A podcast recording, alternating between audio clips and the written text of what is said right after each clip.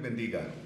Qué privilegio tan grande nos regala el Señor esta noche una vez más, de poder estar en la escuela de Jesús, de podernos comunicar con ustedes, de podernos reunir todos a los pies de Jesús para estudiar su maravillosa palabra esta noche.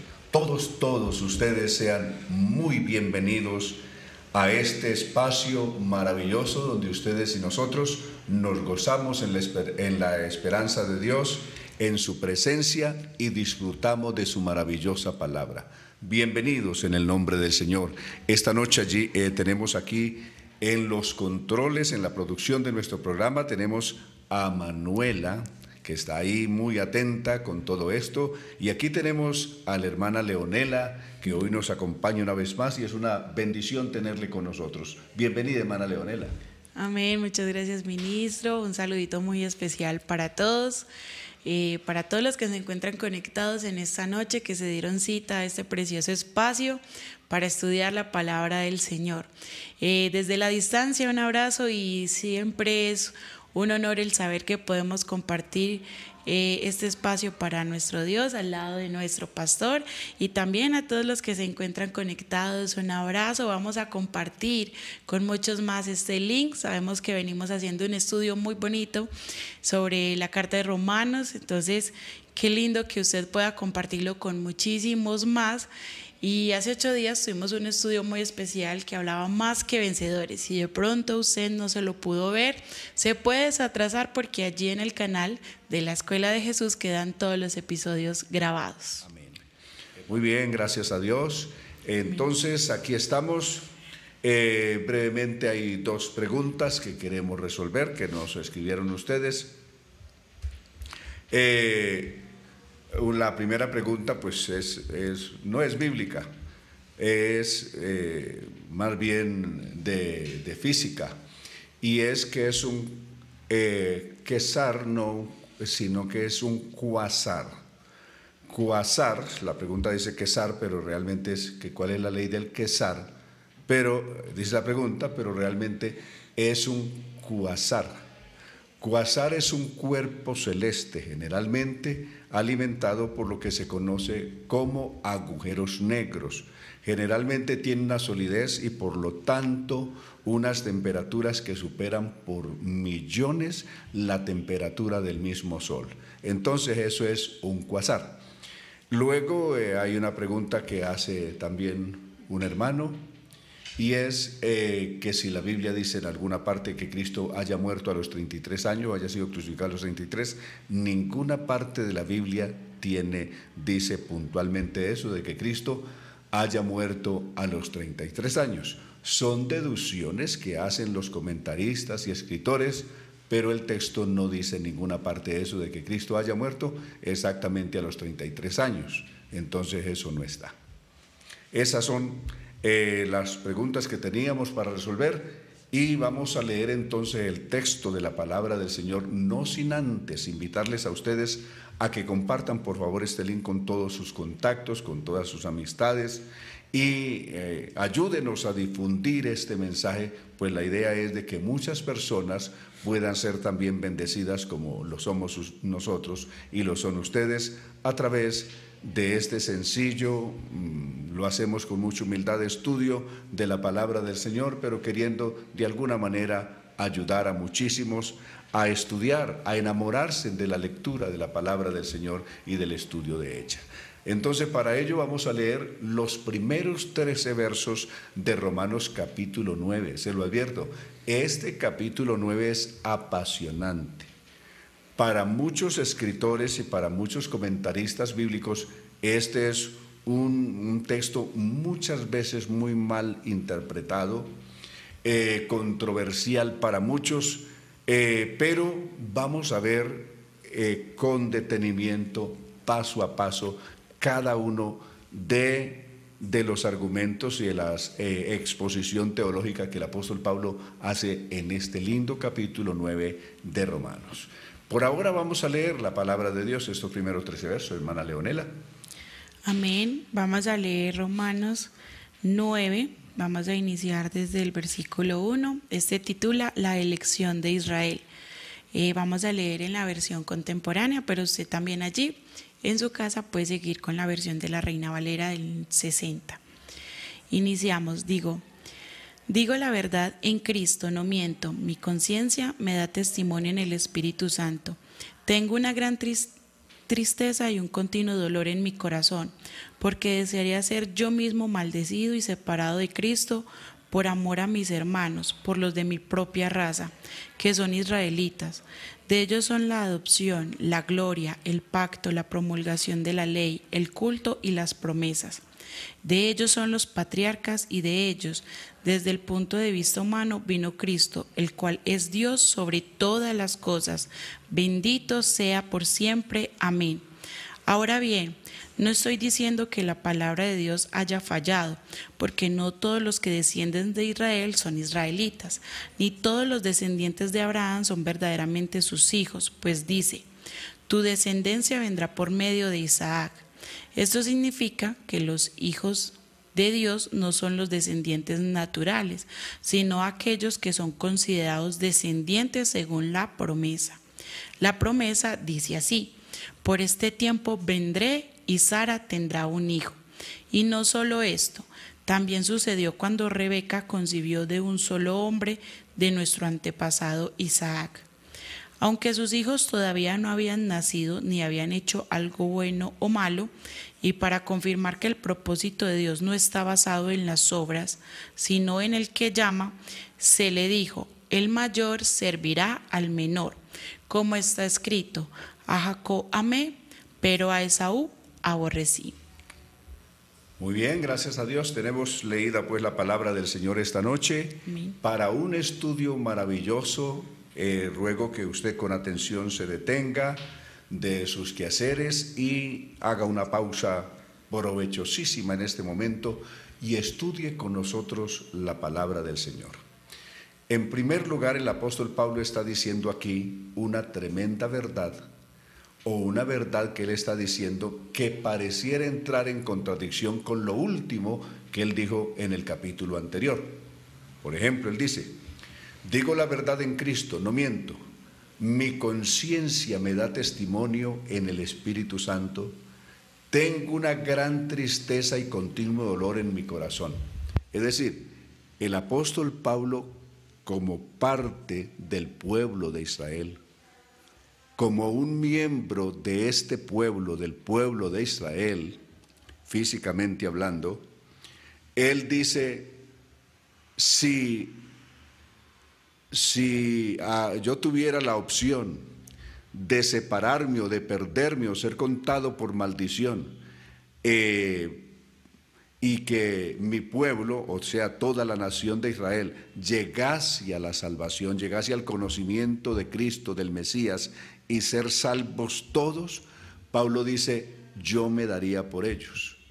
Algo así como lo que hizo Moisés o lo mismo que, que Moisés le dijo a Dios en el capítulo 32 del libro de Éxodo a partir del verso 31, cuando Dios había decidido a consecuencia del pecado de idolatría que el pueblo había hecho, que en ausencia de Moisés habían adorado un becerro, y cuando ya Dios habla con Moisés dice, ¿sabe qué? Voy a arraer de la tierra, voy a borrar de la tierra todo este pueblo. Y a ti, a Moisés, le dice Dios, te pondré por un pueblo más grande y mejor. Pero Moisés se pone delante de Dios y le dice, Señor, si has uno, si destruyes a este pueblo, ¿qué van a decir las naciones que lo sacaste de Egipto para destruirlos a todos? Es decir, el mejor mensaje que daría las naciones, el mensaje que daría las naciones no sería el mejor mensaje, sino un mensaje de destrucción, de ira, en fin. Entonces, eh, Moisés le dice, ¿sabe qué? Si este pueblo ha de ser destruido, si lo vas a rechazar, entonces te ruego que a mí también me borres de tu libro. Es decir, yo prefiero ser destruido también con todos ellos y no que me ponga sobre un pueblo mejor. Entonces el Señor le dice, bueno, al que peque contra mí, a ese borraré del libro. Pero fue tal la perseverancia y la intercesión de Moisés por el pueblo que Dios decidió entonces, o Dios desiste de la idea de destruirlos porque hay un hombre que se puso en la brecha a interceder por su pueblo. Ese fue Moisés. Algo distinto pasaría otro día, más tarde ya en los tiempos de Jeremías y de Ezequiel. Dios buscó a un hombre que se pusiera en la brecha y que intercediera a favor del pueblo y desafortunadamente ya no lo hubo, no lo encontró en la tierra. Pero Moisés hizo eso. Ahora Pablo está diciendo algo parecido a lo que, a lo que Moisés dijo esa vez. Es decir, si el perderme yo garantizara de que mi pueblo fuera salvo, yo aceptaría ser separado de Cristo. ¿En qué dije yo que entraría en contradicción con lo, con lo anterior? El verso 3 aquí dice, porque desearía yo mismo eh, ser, desearía ser yo mismo maldecido y separado de Cristo por amor a mis hermanos, por los que, de mi, por los que son de mi propia raza. Eso lo dijo en el verso 3. Recordemos que en el verso 38 de Romanos capítulo 8, él dijo, ¿quién nos separará del amor de Cristo? Y aseguró que nada. Y ahora Pablo está diciendo que ese ese desafío tendría una excepción, es decir, un hecho excepcional si eso sirviera, aunque Pablo está seguro que eso no sirve. Pero si eso sirviera, rompería lo que dijo en el verso 38 y, aceptaría ser separado de Cristo.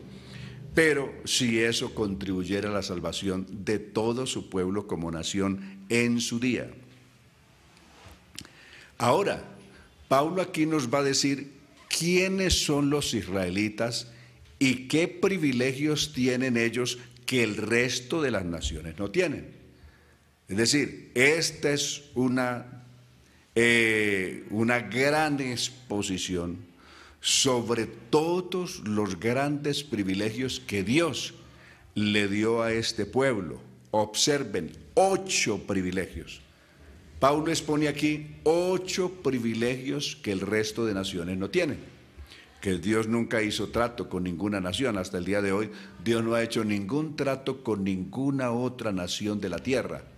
Ha hecho un trato con individuos que hemos creído en Él, pero no con naciones. Hasta aquí, la única nación con la que Dios tuvo un trato y le dio y les concedió estos ocho privilegios fue a la nación de Israel. Observemos el primero. Uno, que son israelitas y,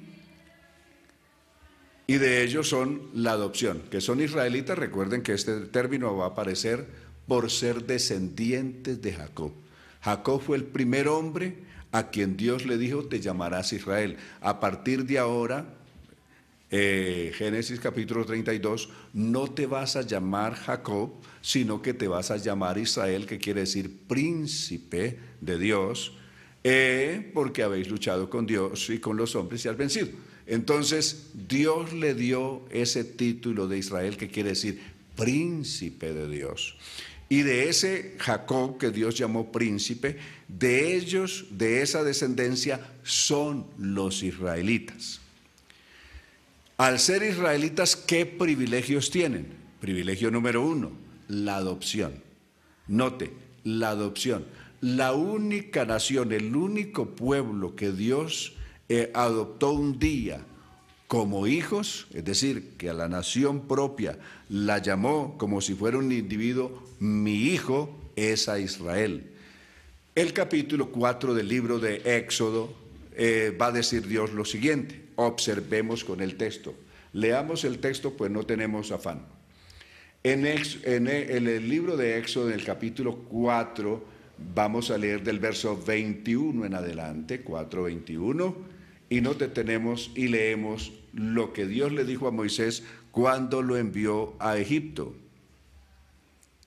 El Señor le había dicho a Moisés, cuando vuelvas a Egipto, asegúrate de hacer delante del faraón todas las maravillas que he puesto en tu mano. Yo endureceré su corazón, de modo que no dejará ir a mi pueblo. Verso 22. Pero tú le dirás al faraón, así ha dicho el Señor, Israel es mi hijo, es mi primogénito. Ya te he dicho que dejes ir a mi hijo para que me sirva, pero tú no has querido dejarlo ir, por eso ahora voy a matar a tu primogénito. Y en efecto, en Éxodo capítulo 12 pasó eso. Dios mató no solamente el primogénito de Faraón, sino el primogénito de todos los egipcios. Entonces aquí Dios llama a Israel su primogénito. Ahora nos vamos al libro de Oseas y vamos a encontrar el capítulo 11 y el numeral 1, que nos va a decir, yo amé a Israel desde que era niño, de Egipto llamé a mi hijo. Entonces aquí otra vez se refiere a la nación de Israel llamándolo su hijo, como si fuera un individuo, lo llama su hijo. Claro que el Evangelio según San Mateo en el capítulo 2, cuando refiere la historia de, de, Jesús, de José, María y Jesús, que a, a, consecuencia de la ley que promulgó Herodes de que todos los niños de dos años abajo fueran muertos, entonces José, María, por instrucciones de un ángel, se fueron a Egipto y allí estarían hasta que murió eh, este eh, rey Herodes y reinó en su lugar su hijo Arquelao. Cuando ya reinó Arquelao, un ángel volvió y les apareció en Egipto y les dijo que regresaran de nuevo, no propiamente a Belén, regresaran a otra parte de Israel. Y también dice allí el escritor, en esto se cumplió lo que está escrito, la profecía que dice, de Egipto llamé a mi hijo, citando a Oseas capítulo 11, verso 1. Pero en el, inicialmente esto fue aplicado fue a la nación de Israel, al pueblo de Israel como nación, llamándolo Dios Hijo. Dios a ninguna otra nación de la tierra le ha dado ese privilegio de llamarla así. Ahora nos volvemos entonces al capítulo 9 del libro de Éxodo y seguimos estudiando. Vamos a seguir detallando el capítulo 9 de, de Romanos, perdón, de Romanos capítulo 9. Entonces, primer privilegio, la adopción. El primer privilegio de ellos es, que tenemos ahí, es la adopción como hijos, o sea, hijos por adopción en este pasaje. Luego, de la adopción que va a venir, de ellos es la gloria. Recordemos con Éxodo capítulo 40, verso 25, cuando se inauguró el tabernáculo de reunión, ¿qué hizo Dios? Lo primero que Dios hizo es que en la inauguración de ese tabernáculo, la gloria de Dios descendió sobre ese tabernáculo y cubrió todo eso. Y todo el pueblo vio la gloria de Dios en ese lugar. No solamente la vieron ahí, la verían otras veces más. Eh, vieron la gloria de Dios en la columna de fuego que los alumbraba en la noche, la columna de nube que les daba abrigo, les evitaba el ser eh, azotados por el sol en el día. Y cuando Salomón inauguró el templo también en Jerusalén, capítulo 5 de Segunda de Crónicas, verso 13, la gloria del Señor llenó ese templo de tal manera que los sacerdotes no podían eh, presentar su, su trabajo porque la gloria de Dios había inundado ese lugar. Entonces, lo mismo pasó en el Sinaí cuando ellos vieron la gloria de Dios, ese monte ardiendo en llamas, la tierra temblando. Es decir, ellos vivieron o vieron lo que se conoce como la chequiná, es decir, la parte visible de la gloria de Dios, ellos la vieron con sus propios ojos, que ninguna otra nación ha visto eso. Es decir, Dios no ha hecho eso con ninguna otra nación de la tierra. Entonces, de ellos también es la gloria. ¿Qué sigue después? De ellos es el pacto. Éxodo capítulo 19, versos 4 en adelante, los sacó de Egipto como sobre alas de águila eh, los trajo para que fueran un pueblo santo, un reino de sacerdotes que le servirían a Dios todo el tiempo, que obedecieran fielmente su palabra. Entonces ahí está el, pacto, Éxodo capítulo 19, la promulgación de la ley. la promulgación de la ley que se da en el capítulo 31, eh, en el capítulo 20 del libro de Éxodo, en el capítulo 5 del libro de Deuteronomio en adelante y también en Éxodo capítulo 31. El capítulo 31 de Éxodo, por ejemplo, veamos por un momento Éxodo capítulo 31, vamos a ver eh, a partir del verso 12, por abreviar, leemos a quién, a ellos exclusivamente fue dada la ley. La ley de Dios no fue dada a las naciones del mundo, como algunos han querido aplicarla. La ley, la promulgación de la ley se, se le dio a Israel. Es un asunto exclusivo de Dios con Israel y no con las naciones del mundo. Éxodo capítulo 31, 12. Además el Señor habló con Moisés y le dijo, tú hablarás con los hijos de Israel y les dirás, note lo que dice la precisión, tú hablarás con los hijos de Israel, no con las naciones del mundo, sino con los hijos de Israel, eh, y les dirás, ustedes deberán respetar mis días de reposo, porque es una señal entre ustedes y yo por todas las generaciones, es decir, entre Israel y Dios, por todas sus generaciones, para que sepan que yo soy el Señor que los santifico. Así que respetarán el día de reposo porque es para, eh, ustedes un día santo. Eh, el que lo profane será condenado a muerte. Si cualquiera que haga algún trabajo en ese día será expulsado de su pueblo, es decir, del pueblo de Israel. Verso 16. Así que los hijos de Israel, no te quienes, no las naciones del mundo, sino los hijos de Israel respetarán el día de reposo y lo celebrarán por todas las generaciones como pacto perpetuo. Porque señal, verso 17, es para mí, es para siempre entre los hijos de Israel y yo, está diciendo Dios, que yo el Señor hice en seis días los cielos y la tierra y el séptimo día reposé. Entonces, hay una ley que fue dada exclusivamente a Israel. La ley, la promulgación de la ley, todo lo que se da en el capítulo 20 del libro de Éxodo en adelante, Deuteronomios capítulos 5, 6 y 7, eh, que son los, la ley, los mandamientos y todo lo demás, incluyendo el día de reposo y todos los otros mandamientos, fue dado a Israel. Entonces, de ellos, en tercer lugar, hemos visto tres cosas que son exclusivamente de Israel. De ellos son, note, la adopción, paso uno. ¿Qué siguió después?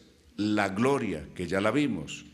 Y en tercer lugar, de ellos es el pacto, eh, de ellos es la ley, la promulgación de la ley. Eh, perdón, tercero vimos el pacto. El tercer lugar es el pacto. En el cuarto de ellos es la promulgación de la ley. Amén. Entonces, tenemos hasta aquí cuatro. No, no nos hemos perdido, ¿cierto? Todavía no. Ah, bueno. Entonces, en quinto lugar, de ellos es el culto. Dios escogió de ellos una tribu para, para, que le sirvieran en el culto, en todo lo que tenía que ver con el culto a Dios.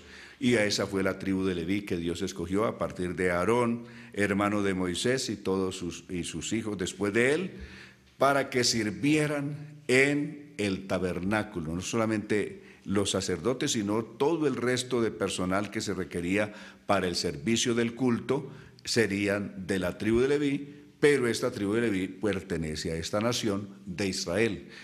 Ellos sirvieron en aquel lugar que Dios les dio tanto inicialmente en el tabernáculo, posteriormente en el templo, y lo harán futuramente de nuevo en el templo o en el, en el, en el santuario, en el templo mejor, que se construirá para el tiempo del milenio, que el mismo Cristo lo construirá en el tiempo del milenio, los mil años de paso de la tierra, ellos volverán, la tribu de Leví, a ejercer este ministerio, según Isaías capítulo 65 del verso 21 en adelante. Bien, ¿qué más es de ellos? son las promesas. No existe otro pueblo a quien Dios le haya hecho promesas. Como nación, Dios le hizo a Israel promesas como nación.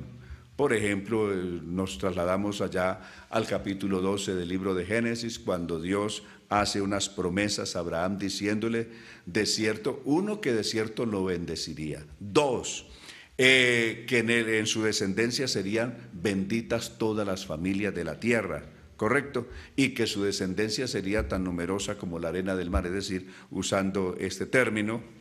Eh, entonces, o como las estrellas del cielo. Entonces, aparte de esto, muchas promesas más que Dios eh, dejó para ellos. Entonces, de ellos son las promesas. Y ahí cuánto tenemos entonces, vamos en la, eh, la adopción, la gloria 2, el pacto 3, la promulgación de la ley 4, el culto 5 y las promesas 6. Vamos para la 7, verso 5. De ellos son los patriarcas. Note, los patriarcas Abraham, Isaac, Jacob, son de ellos, no son de otra nación, son de ellos. Si bien es cierto, Aquí eso es lo que eh, ya a partir de aquí eso va, a exponer, el apóstol va a entrar en detalle sobre esto.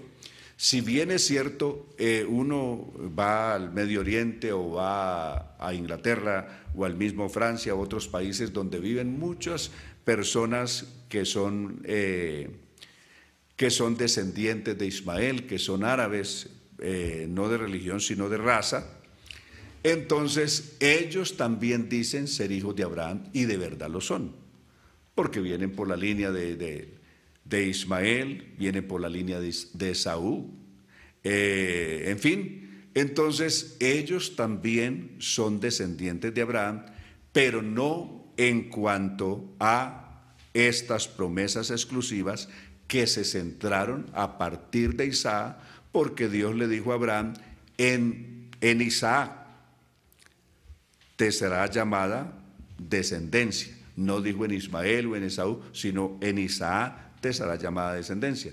Entonces, volvemos al asunto. De ellos, de Israel exclusivamente, son los patriarcas.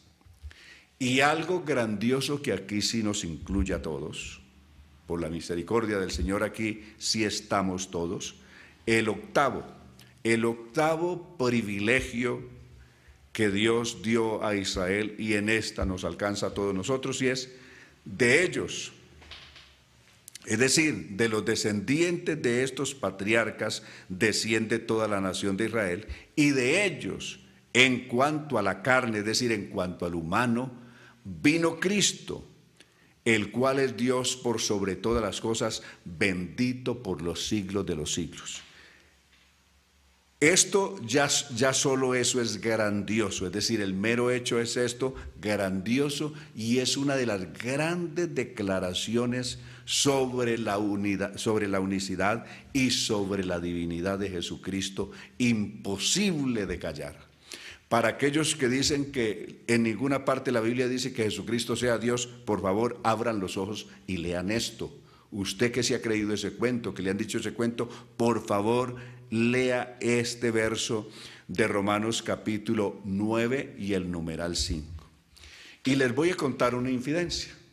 Estos días, no hace mucho tiempo, un grupo de expertos, exégetas, de los más destacados que hay en el mundo, se reunieron para hacer un estudio de este texto para ver si cuando aquí Pablo menciona a Jesucristo como Dios, lo hacía como como, como el Dios Hijo, por ejemplo, que es ha sido el argumento, si era el Dios Hijo, o, o, cuando Pablo usa este término, ¿a quién? Incluso, o ellos aseguraron que este texto es solo, que nunca más Pablo mencionó o le atribuyó este eh, semejante título o, semejante eh, exaltación a Jesús llamándolo Dios, ellos dicen que es la, única vez que Pablo dice eso. Esos expertos se equivocaron. Y le voy a decir que no es cierto que sea la única vez que Pablo dice esto. Recuerden Tito capítulo 2, verso 13. aguardando la esperanza bienaventurada y la manifestación gloriosa de nuestro gran Dios y Salvador Jesucristo. Entonces no es un texto único o huérfano, como algunos han dicho, que aparezca en la Biblia, sino que esto estaba en el corazón de Pablo y lo dijo esto y muchas veces más, incluyendo esa que les estoy citando. Bueno, no, y, por no recordarles, primera de Timoteo capítulo 3, verso 16, indiscutiblemente Dios fue manifestado en carne. Entre otros, entre otros más que pudiera citar. Pero detengámonos aquí. Entonces, en este punto dice, de los cuales vino Cristo y hace la diferencia. Una cosa es Cristo en su carne y otra cosa es Cristo en su divinidad. Cristo en su carne es hermano de los israelitas, vino de ellos, eh, vino de, este pueblo, nació de este pueblo. En cuanto a su carne, estos son sus hermanos y, y este es su pueblo. Es decir, ese es el pueblo al que él pertenece humanamente o del que nació humanamente. Ese es el pueblo, el pueblo de Israel, en cuanto a la carne. Pero ya en su divinidad, Cristo es Dios por sobre todas las cosas, quiere decir, en su humanidad es descendiente de los patriarcas y, pertenece a este pueblo, pero en su divinidad es el Dios de los patriarcas, es el Dios de este pueblo. En su humanidad es descendiente de Abraham, de Isaac, de Jacob, de David, en su humanidad, pero en su divinidad es el Dios de Abraham, es el Dios de Isaac, es el Dios de Jacob, es el Dios de David, como también lo va a decir el Salmo 110 y otra cantidad de pasajes que pudiéramos leer en este momento. Ahora, entonces, llegaron estos expertos a una conclusión de que cuando este texto fue escrito, no se refirió a Jesús como, como el Dios Hijo, sino como el Dios Padre. Ese es el gran descubrimiento que hacen recientemente los expertos, que aquí Jesús es Dios, perdón,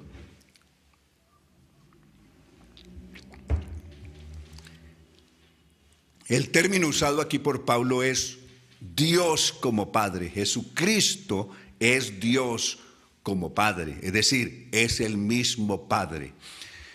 Y eso no es nada nuevo. Recordemos que eso estaba escrito en la profecía.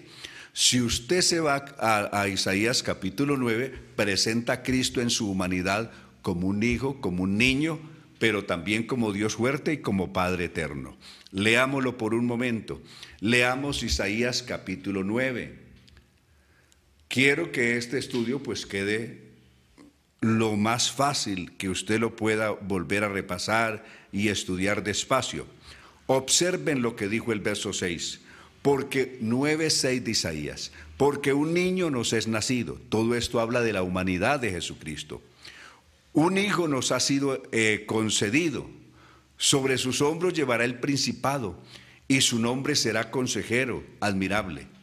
Hasta ahí la parte humana, pero note la parte divina. Dios fuerte, Oh Dios Todopoderoso, dirá la versión de Jerusalén. Padre eterno, ese niño, siendo humano, siendo hijo, siendo niño y siendo consejero, sin embargo, Él mismo es el Dios Todopoderoso, dice la versión de Jerusalén, es Padre eterno y es príncipe de paz. Es decir, el Cristo que va a reinar y que va a gobernar el mundo a partir del milenio, en el milenio y de ahí en adelante. Entonces, ahí mismo el verso 7 describe cómo será la grandeza de su imperio, no de su reino, sino de su imperio cuando Él reine aquí. Amén. Entonces,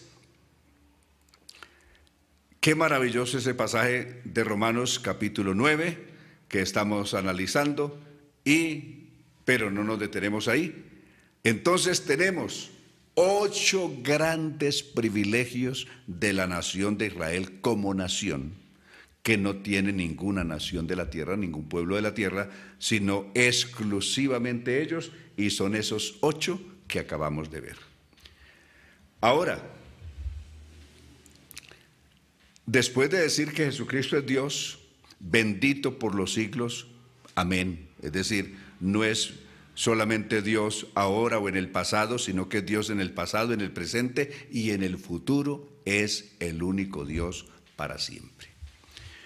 Ahora nos detenemos al verso 6. Ahora bien, es decir, ya en detalle de lo, de lo, anterior, de decir que Israel tiene todos estos privilegios, pero la atención a lo que sigue.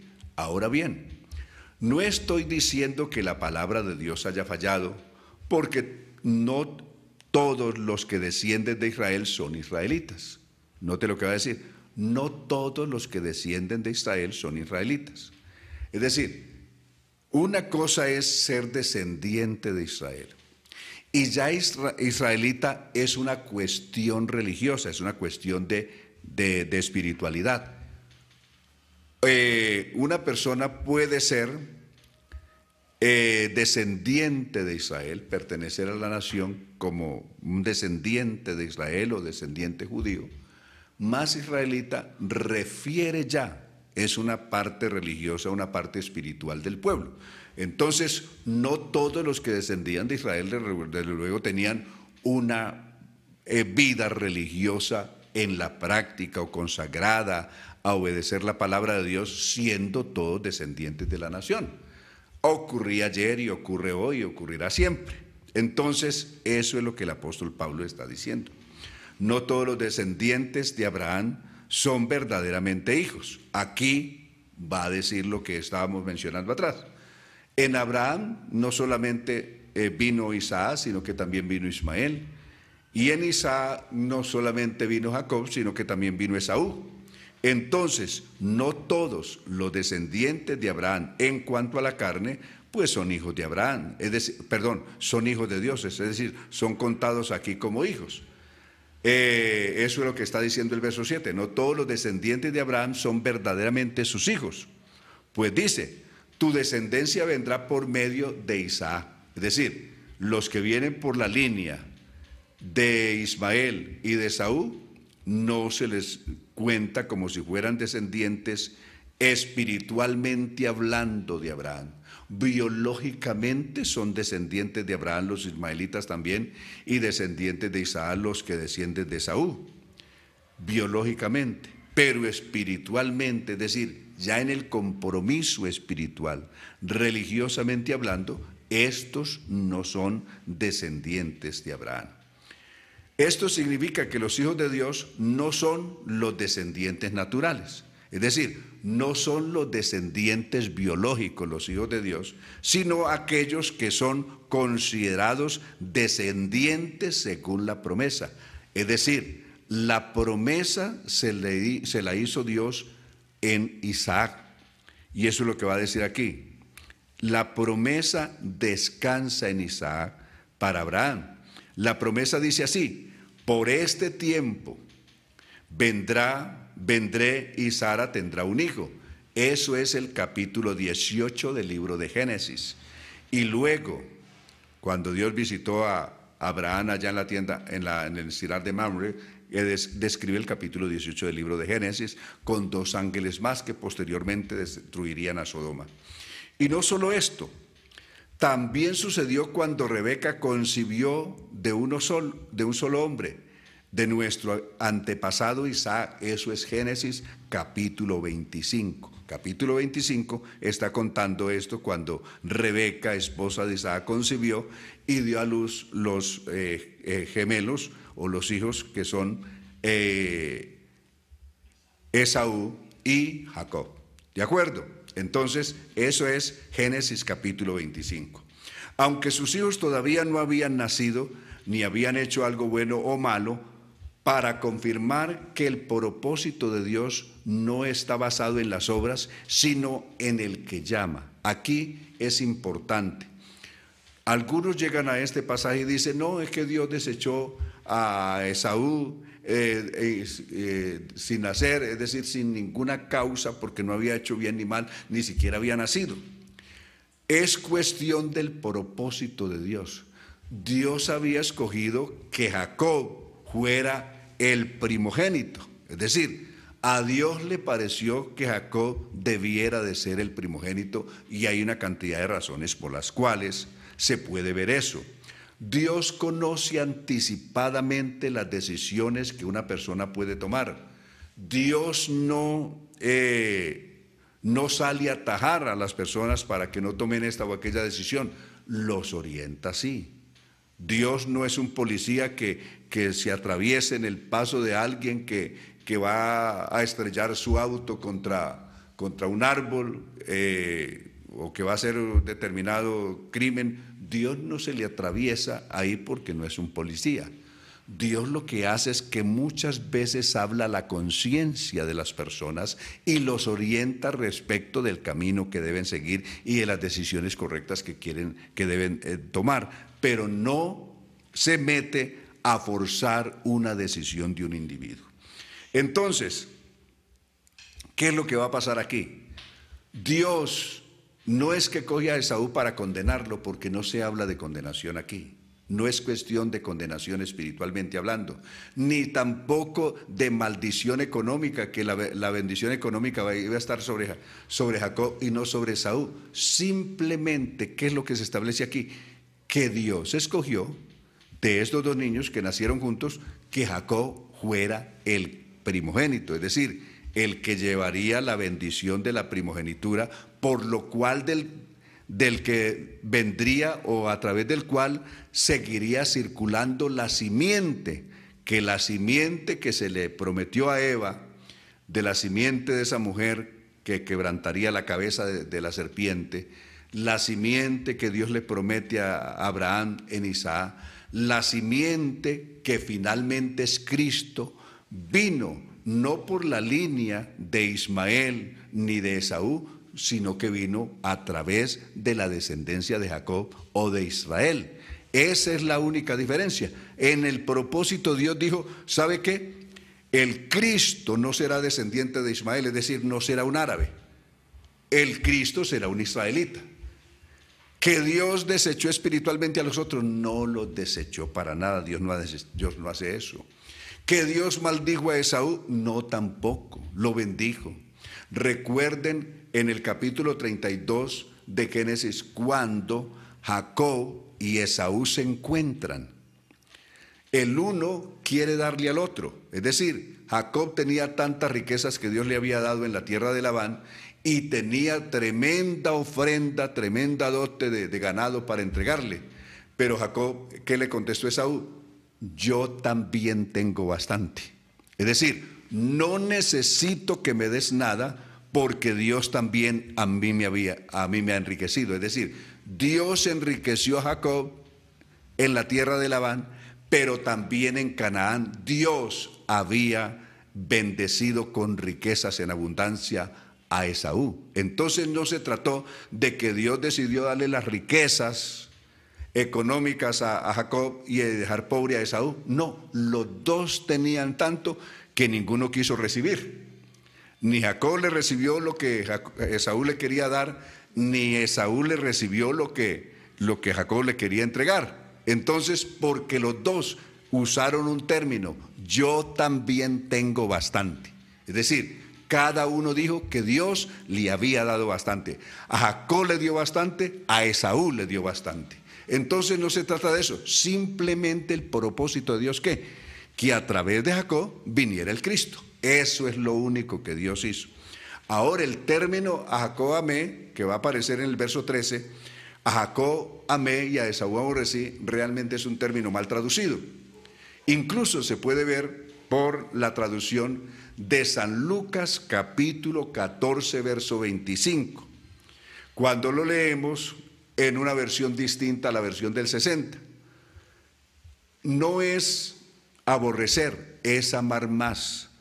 Si alguno quiere venir en pos de mí y no me amare más a mí que a su papá, que a su mamá, que a sus hermanos, incluso que a su propia vida, no puede ser mi discípulo. Eso es lo que Jesús está diciendo allí en San Lucas 14, 25. Entonces, no se trata de aborrecer al papá, no se trata de aborrecer a la mamá, Incluso si alguien, según la ley, aborrecía a su papá o a su mamá, tenía que ser muerto. Entonces Jesús no está diciendo a las personas que, que por causa de él eh, violen la ley de Moisés. Eso no puede ser. Por eso este texto les digo que está mal traducido. No se puede aborrecer al papá, no se puede aborrecer a la mamá, no se puede aborrecer al hermano. Si alguno aborrece a su hermano es un homicida, lo dijo el mismo Jesús. Entonces, este texto así, que a Jacob amé y a Esaú aborrecí, es una desafortunada mala traducción del texto en sí, porque contradice, entra en contradicción con todo el resto de la Biblia si así fuera traducido legalmente. Entonces, se trata es de amar más, no aborrecer, sino amar en un grado superior por un propósito, especialmente por un propósito en especial. Entonces, eh, quería ahondar en esto. Y ya del verso 14 en adelante vas, vamos a entrar a fondo haciendo una argumentación mucho más grande sobre esto, pero por cuestión de tiempo nos vamos a detener aquí. Porque... Ana Leonela, llegamos a la parte final, sus palabras de, de despedida, por favor. Bueno, gracias a Dios por todo, gracias a Dios porque nos da una oportunidad de seguir escuchando su palabra para poder seguir creciendo espiritualmente. Un abrazo para todos, de verdad que este es un espacio muy bonito que desde el lunes estamos deseosos de venir acá a la Escuela Jesús a darnos cita. Ojalá también este sea su sentir porque bueno, se hace con todo el amor para nuestro Señor Jesucristo y también para todos aquellos que están detrás de cámaras.